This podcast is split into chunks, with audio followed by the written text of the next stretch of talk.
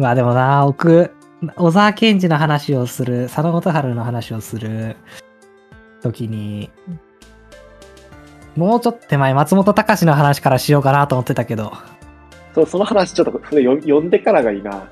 あの本、時間が読みたい。読みたい。僕もパラパラめくっただけやったけど、もう、なんか、近くの図書館にあるらしいから借りてくるわ。うん。そう、でもすごい人気やったから、こっちやったら7人待ちとかやった。僕もうん、多分、数ヶ月待って届いた。半年ぐらい待ったんちゃうかな。なんかあったで、僕のとこ。ええな。たまたまかな。たまたまちゃう。今度行こだから、返しちゃったからすぐ読むことはできひん。いう。なるほどな。や、でも、そう、まあ、その松本隆そのものの話は、まあ、またそのその時に、改めてちゃんと、すると面白いかも。まあでも松本隆自体にすごい面白さを感じたというよりかは、僕は何をた楽しんでるかっていうと、うん。松本隆言葉の教室っていう本があったんやな。うん。で、まあ、松本隆が書いてきたこれまでの歌謡曲の、まあ、うん代表的なものとかうん。を並べて、その歌詞だったりとか、それをどういう感情で書いてたかとか、どういうこと考えて書いてたかとか、どういう状況で書いたかとか、ああとはちょっとした方法論的なこととか、うん。みたいなのが並べられてて、それこそアグネスちゃんのポケットいっぱいの秘密の話とか。うん。で、秘密っていう言葉やから、頭文字にがアグネスになるようになってるみたいな。そういう秘密を、いや歌詞の頭文字がアグネスってなるような秘密を秘密を入れるみたいな入れてるんだよな。はいはいは遊び心をしてるみたいな逸話が入ってたりとか、い。いや、なんかそうだよ。もう、ポケヒミは笑っちゃうな、なんか。みたいな、なんか、そういうエピソードからもうちょっと、例えば、君は天然色ってさ、うんうん、うん。よくあるやんか。あのーよくあるの。うん。あれの、どういう状況で作詞してたかとか。うんうん。みたいな話があったりして。で、もうその時、それを読みながら僕は曲を聴いてたよ。原曲を聴いたりとか。あとは、トリビュートアルバムが45周年とか50周年とかで出てるから、それを聴いたりしてたよ。うん。なら、あめっちゃくちゃいい曲多いなって思って。うん。それは歌詞だけじゃなくて、その音楽、メロディーとかオケとかがすっごいいいなって思うものが多くて、で、トリビュートとかやと最近のさ、音の感じやからさ、聞きやすいわけよ、馴染んでるから。うんうん。で、トリビュートの方で曲を知って原曲に戻るみたいな感じをしたりとかしてると、うん。なんか、あ、歌謡曲ってええなって思うようになってきて。歌謡曲って、結構リズムじゃない？そう。いや、今のまでの話とすごい近い。エネルギー的なの流れをどう持ってるかみたいなのとも違い感じがしていて。だから歌謡曲って、この体に流れてくるんよな。僕の中で。そう。ええなと思って、でそうなんこ聞いよ。そう聞いていくと、うん。なんか、まあ最初はさ、ハッピーエンドってバンドにたどり着くわけよ。あはいはい。あの、松本隆とか、あの、細野晴臣とか大竹栄一とか鈴木茂がいたバンドなんやけど、うん。でさ、風を集めてっていう曲があっうんて、ん。で、それがまあ一番の有名な曲なんやけど、うん。うん。風を集めて僕もまあ好きやったけどさ、改めて聞くと、もうめちゃくちゃいいし、すべてが気持ちがいいし、うん50周年のトリビュートアルバムに入ってるリトグリがカバーしてるバージョンがあんねんけど、うん。それももう原曲と同じぐらい衝撃を受けたぐらい良かった。うんうん。で、すると、なんかハッピーエンドに関心が出てきてるな。うん。で、ハッピーエンドのいろんな曲聴いたりとかして。うん。で、ちょっとずつハッピーエンドが体に馴染んできたときに、うん。そういえば、ポップライフザポッドキャストで、歌謡曲について話してる回があったなってことを思い出して。ああ、はいはい。それが、あの、送ってくれたやつ？そう。で、4エピソードあって、うん。んで、最初は、まあ、堤京平の話をしよう。みたいなのが1、2うんうんエピソードぐらいあって、うん。まあ、歌謡曲全体の話と、まあ、堤京平の話で2ピ、2エピソードあって、うん。堤京平やんな。うん。うんで、あとは、3エピソード目が沢田研二の話があって、ああ、うん、うん、いいね。で、4エピソード目がキャンディーズの話だっああ、最高やな。た。うん。その4エピソードの話を、話を聞きながら、すごいうん。曲も聴いたりとかして、ちょっとずつ歌謡曲に馴染んでいって、うん。しかも、沢田研二とかさ、うん。もう全く僕は通ってないし、沢田研二さ、よくない？いや、あんまちゃんと聞けてないね、まだ。うん。そう。あんままだちゃんと聞けてないから何とも言えへんねんけど、勝手に仕上がれとか、勝手に仕上がる TOKIO とか。時よとかな。時よのやつな。ううまく歌えへんけど。おあの、それ沢田研二の話とかすると、沢田研二の、今、沢田研二にアクセスしようとしてもさ、うん。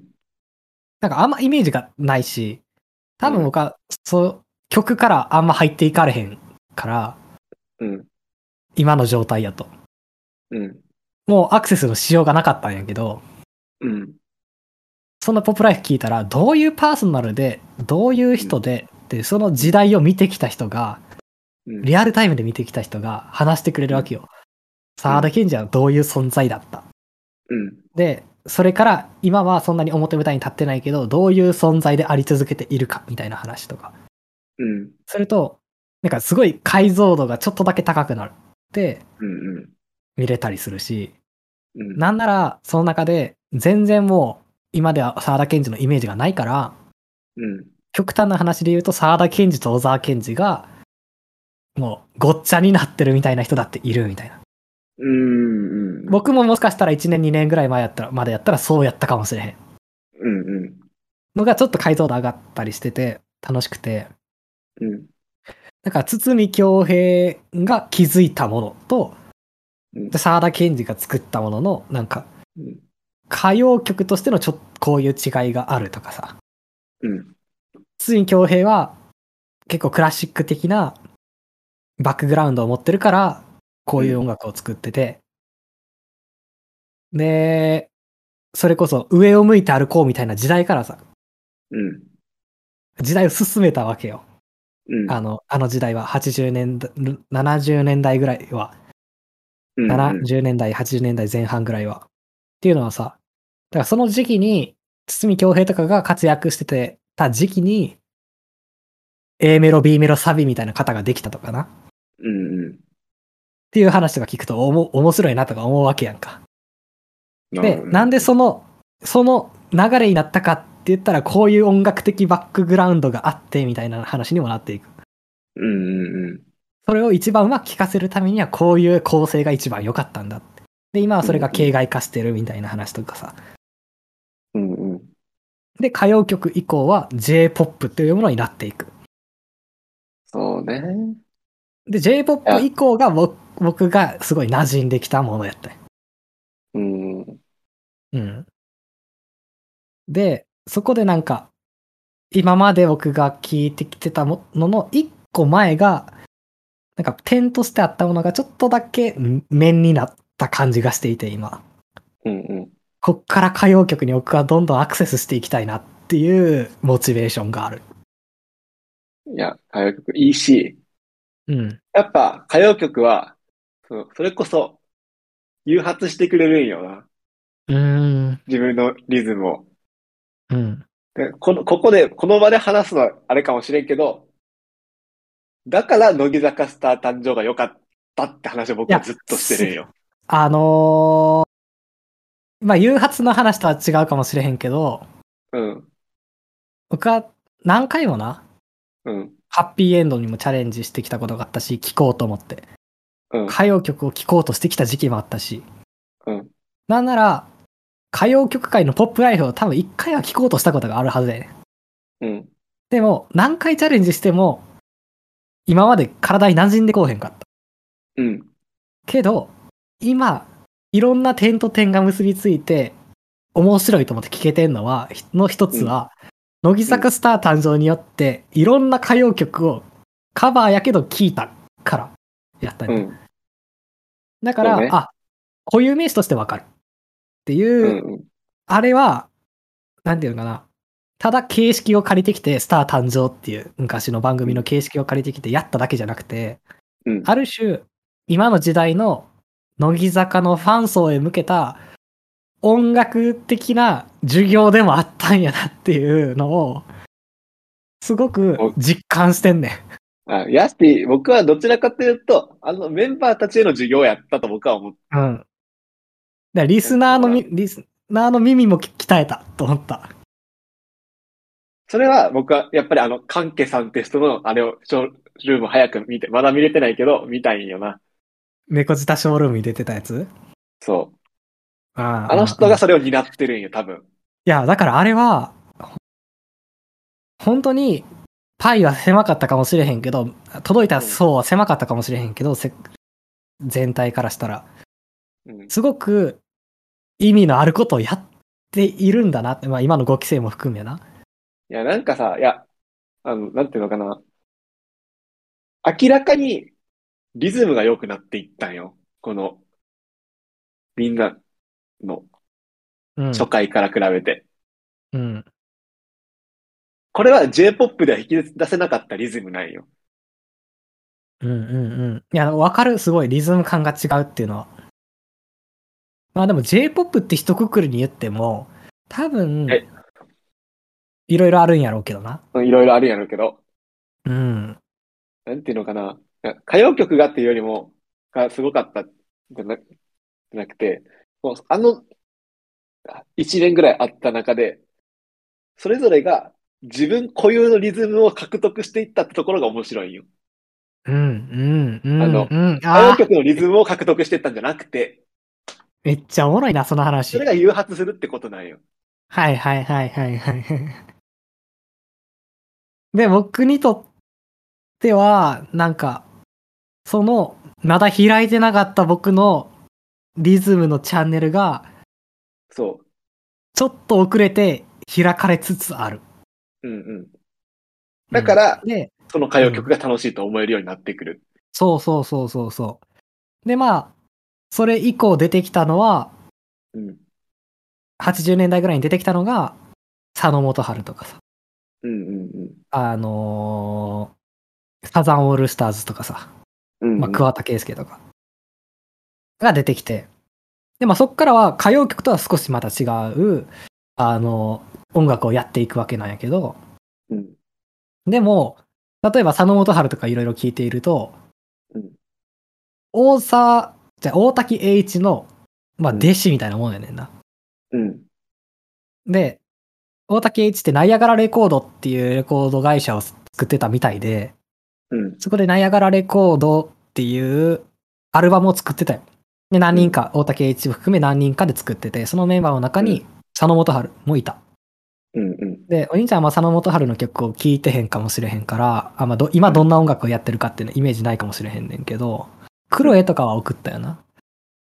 あ送ってもらった。まあ、なんか結構ロックをやってる人なんやけど、うんうんうんうん。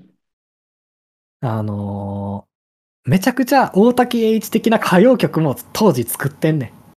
えー70年代、80年代ぐらいに。うんうんうん。だから、あ、この人からこういう音楽も出てくるんやっていう衝撃があって、昨日ぐらい知ったんやけど、それは。うんでも今こういう、今はこういう音楽をやってて、だから、なんていうかな、断絶されたものじゃなくて、うんうん。シームレスにっていうか、グラデーションにななって僕の中で、歌謡曲から、まあ、その次の J-POP って名前が多分まだつく前のロックうんうんうん。みたいなところに、がちちょっと連続的になって、うん。だから、6 70年代から80年代ぐらいまでが繋がったんやな。うん。で、その次に、佐野元春って、すごいスターになった後に、うん。ニューヨークに行って、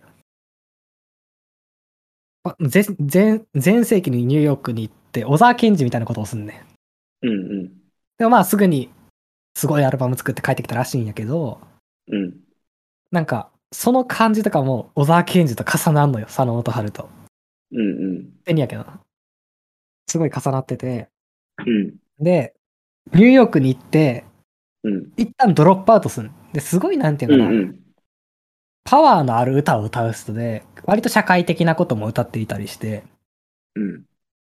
で、でもなんかその、多分僕たちより身体感覚で生きている人やから、うん。結構、歌詞だけ聞くとスピリチュアル的なことも聞こえてきたりするみたいな。うんうん。でも、そういうなんか鼓舞する力とかうんを持ってんねんな、そのエネルギーを。はいはい。それは歌詞でもそうやけど、もう音楽として。うんうん。僕は何より佐野元春は声がかっこいいと思ってるんやけど。うん。で、それをもうスターになったから、それを続けてしまうと、うん。ある種競争的になっていっちゃう。はいはい。っていうのを多分本人は悟ってか、ニューヨークに行ってんねん。うん。ドロップアウトしてる。ある種引き受けなかったんやな。うん。まあ、それを引き受けたのが桑田佳祐とかだったって言われてるんやけど、はいはい。でも、そのなんか、そのエネルギーをうわーって出すようなタイプの人の後、その、後継者として生まれてきたのが、うん。尾崎豊だったと。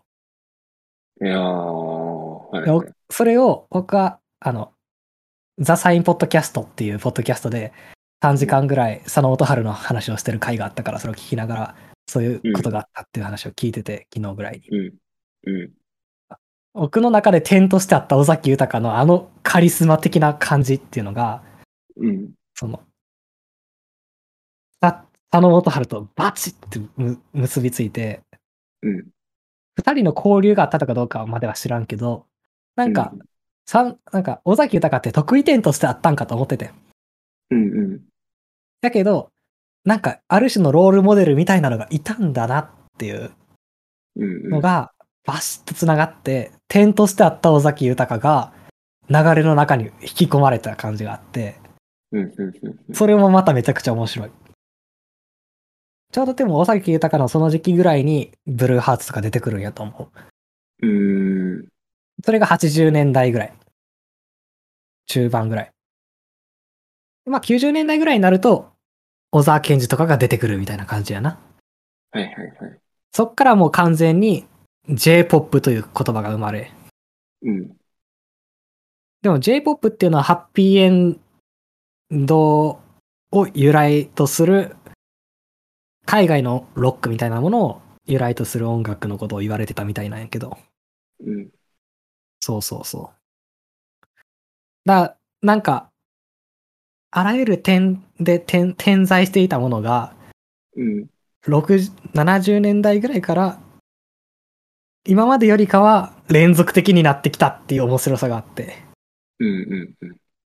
僕はこの旅をこれから何年もかけてもっと解像度を高めていけると思うと、うん。めちゃくちゃ今楽しいっていう。なるほどな。っていうのを、僕はあの松本隆言葉の教室を読んでから始まったっていう話をしたかった。うーん。そっから始まってるね、あの曲への入り口が。そうそうそうそうそう。そなんか、そっから、おもろい、なんていうかな。さっきみたいなさ、頭じゃなくて体で生きるみたいな発見があったわけじゃないけど、普通に音楽体験として楽しいっていう、うんうん。掘っていけるんだっていう楽しさみたいな。そうね。で、小酒ってソロデビューする前は、フリッパーズギターっていうバンドを組んでて、うん。もう一人の小山田圭吾っていう人と組んでたんやけど、うん。それ後、解散して小沢健二は小沢健二として活動してて、小山田圭吾はうん。コーネリアスやったかな？っていうので活活動してて、二人とも大成功を収めてる。うん。で、最近コーネリアスは、去年か今年ぐらいに活動再開してるんやけど、うん。うん。でも日本の名盤みたいな言われるのを一個作ってる。うん。ね。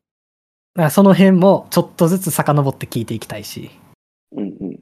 もう、なんか、音楽体験はまだ無限大に楽しめるなという、喜びに溢れてる僕は今。だから、歌謡曲もね、いろいろ聴いていきたいなと思ったわ。聞いてみて。うん。し、そうなってくると、やっぱキャンディーズとかに帰っていくんやけど、結局。そうそうそうそうそう。やし、やっぱ、この人は誰が書いたってだんだん分かってくる。へえ。これはやっぱ映画音楽とかにも言えるけど、うん、ああ。はいはいはい。なんか、うわこののノリ感、あの人やろな、みたいな。うんうんうんうん。まあでも確かにな、今の音楽って、うんでもあるもんな、そういうのって。うん。うん。提供の曲とかでも分かったりするやんか。うんうん。し、あの、本人の曲でもさ、やっぱうんこの人の曲やなって分かったりするみたいな。うん。そういうのが昔は提供が多かったから、うん違うアーティストでそのノリ感がうん。共通してたりするんやな。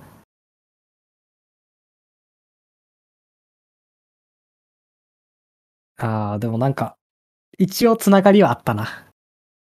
あった。リズムとしての歌謡曲みたいなところに。うん。そう。リズムが好きやったから僕は好きになれたな、歌謡曲は。あ、そう、だからさ、僕、うん。宇多田、お兄ちゃん宇多田ヒカルとかあんま好きじゃないって言ってたやんか。うん。あの、その気持ちちょっとわかっ、わかって、うん。僕宇多田ヒカルをこれまで全然聞いてこうへんかったよな。うん。だけど、最新2022年に出たバッドモードってアルバムだけは、あ、うん。そう、その話めちゃくちゃ、めちゃくちゃスッと入ったてよな。うん。そう。しかも、一曲だけとかちゃうね。うん。全体的に良かったよ。うんうんうん。良かったというか、入ってきたよ。え、なんかね聞こうと思えたよな。そうそうそうそう。で、また聞きたいなと思うアルバムやった。そうそうそうそう。僕、アルバム持ってるしな、CD。うんうん。で、んで、じゃあ、ちょっと宇多田ヒカルをこれまで敬遠してたけど、聞き直してみようかなっていろいろ聞いてっても、なんかまだあんまり、このアルバム以外にしっくりくるのを見つけられていなくて、うん。それってなんなんやろうって昨日思ってたんやけど、うん。あ僕の感覚では、うん。このバッドモードが一番その、リズムやねんな。メインにあんのが。うん。わからんけど、ほんま、他にもそういうのがあるんかもしれんけど、宇多田ヒカルの作ってきたアルバムなり曲なりで。うん。僕からしたら一番、そのリズ、リズ、リズムメインでなんか作られている感じがする、した。でそう、解像度低くてもリズムが入ってくるんよな。そあのアルバムだけは。そうそうそう。それが、すごい体に馴染んだよ。うん。でも、宇多田ヒカルって結構歌い上げるイメージもあって、うん。ビートが少なめの歌、メインの宇多田ヒカルの曲はあんま興味がないっていう。あれこの、なんていうのかな。どの、宇多田ヒカルに限らずやけど、歌姫みたいな側面に興味がない。いや、そう。そうやねんな。うん。なんていうのかな。その歌姫みたいな側面が歌い上げるとかそうじゃなくて、音楽の技術的なところに興味がないって言ったらいいのかな。うんうんうんうん。いや、でもな思ったんやけど、うん。さっきさ、解像度低くてもリズムが楽しめるって言ったやんか。うん。で、宇多田ヒカルは多分、その歌の節の中に、すっごいいろんなリズム的な流れみたいなのが詰め込まれてんねんけど、あ、それを歌で表現してんねん、多分。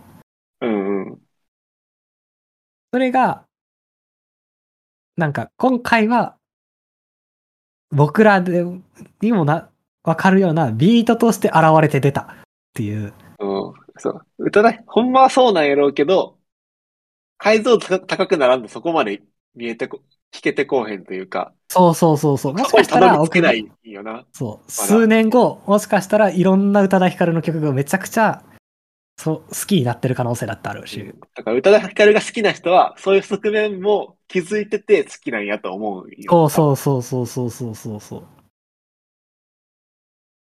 う。すごい高度なこと。うんうんうん。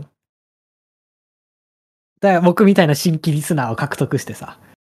うん、で、宇多田ヒカルはこう聞けよみたいなののガイドとしてもしかしたらこのバットモードがあるのかもしれないっていう。だ海外プロデューサーと多分組んでることが多いから、多分それで今までとは違うアプローチをしたことによってそれが全面化したっていう。可能性あるし、だそういうのをやってくれる、それが意意識的やったのか、偶然の産物なんかは分からへんけど、うん。めちゃくちゃありがたいよなと思って、ガイドみたいなもの、補助線引いてくれるものがあるっていう。そうやな。でも、この話、あれやけど、だから斎藤飛鳥の、乃木坂工事中のなんか、先週あったさ、ヒット期間かそ。の話僕しようと思ってたんよ。あれは、うん。マジで、ファンに対する授業やったと僕は思うね。ほんま僕、そうなんかな。わからんけど僕はもうこの、今年の中で一番いい乃木坂工事中やったよな。僕の中で。いや、僕最初は、なんや、これは、なんか10分遅く始まったから、あ、そうなんや。うん。そう、し、あんま動きのない、はエピソードやったから、うん。眠くなるやつやなと思ってぼーっと見てたようん。うん。けど、斎藤飛鳥の侵入角度がやばすぎて、えすごかったよな。各メンバーへの、うん。これは、あの、ファンの視点の底上げをやってるぞって僕は思った。あ、そういうことね。うんうん。いや、それが意識的かどうかは、いや、でも、斎藤飛鳥は意識的な気がすんな。あ特に中西あるのと。かな。うん。中西あるのへのメッセージとか、うん。久保へのメッセージとか、いろいろすごかったんやな。いや、やっぱ、斎藤飛鳥っていいなって思っいや、た。もう、あんまり興味がなかったけど、すごい。あの感覚、いや、あれは、アカデミックじゃない批評性があるわ、あの人。うん。すごい、本当に。だから、いや、なんかもう、そうなんよしか思わんかった、ずっと。そう。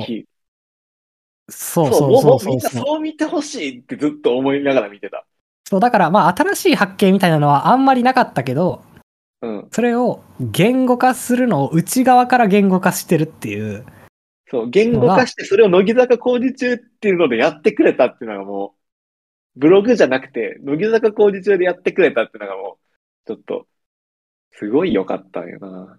あれは、ちょっとかなり高度なことをしていて、しかもちょっと、さ、それをさ、なんかジョークのように書いてたりするうん。のも、どこまで自然体で、どこまで計算してやってんのかわからへんけど、うん。かなり高度なことをあれはやっているっていう。うんうん。で、ヘラヘラしてるけど、結構ガチな感じがするっていう。うん。あの人が、自分が去っていく乃木坂46と、その、まあ、ファンに向けて、うん。残すものとして、うん。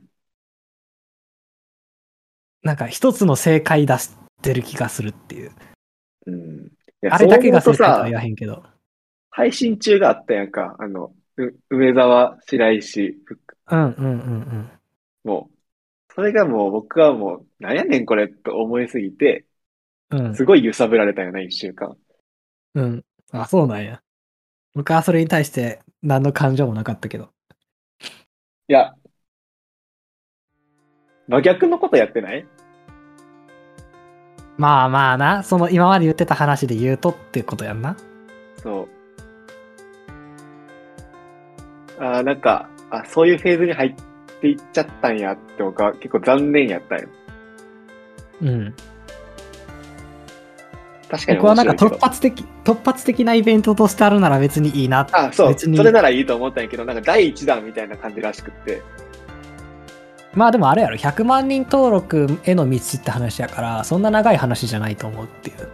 うん、なんかあれが、なんか、できるように、なんか、なってっちゃったら終わっていくなと思いながらうん。見てたんやけど。僕はなんかそこまで危で惧してなかった。スペシャルウィーク的なもんかなっていう。その後に、アスカさんの、このありがたいお言葉をいろいろ聞いて、あこういう視点でみんな見れてたらもう絶対ずっと続いていくわ、そう。だからあれは見る側の底上げ。あそういうことな。そういうことか。なるほどな。うん。もう僕僕はもう、のバットモードじゃないけど。小川屋に対するコメントがもう、僕はもう、そうやとな。うん。誰々っぽいっていう話じゃないっていうか、うん、うん。僕はもうずっとうんそう話をしてるやん。ポストポストサイトワスカじゃないんだみたいなうん話うか。それをやるとグループは終わっていった歴史があるよって話をさ、ずっとしてたやんか。うんうんうんうんうん。なんかキャラクターとして守っていくんじゃなくて、その人のキャラクターを見るっていうこと。そう。だからあれはすごい、ちょもう一回見返そう、今度。だからあ、れはね、うん、うん乃木坂スター誕生は良かったんや。うんうんうん。内なるキャラクターがリズムに出てるから。うんうん。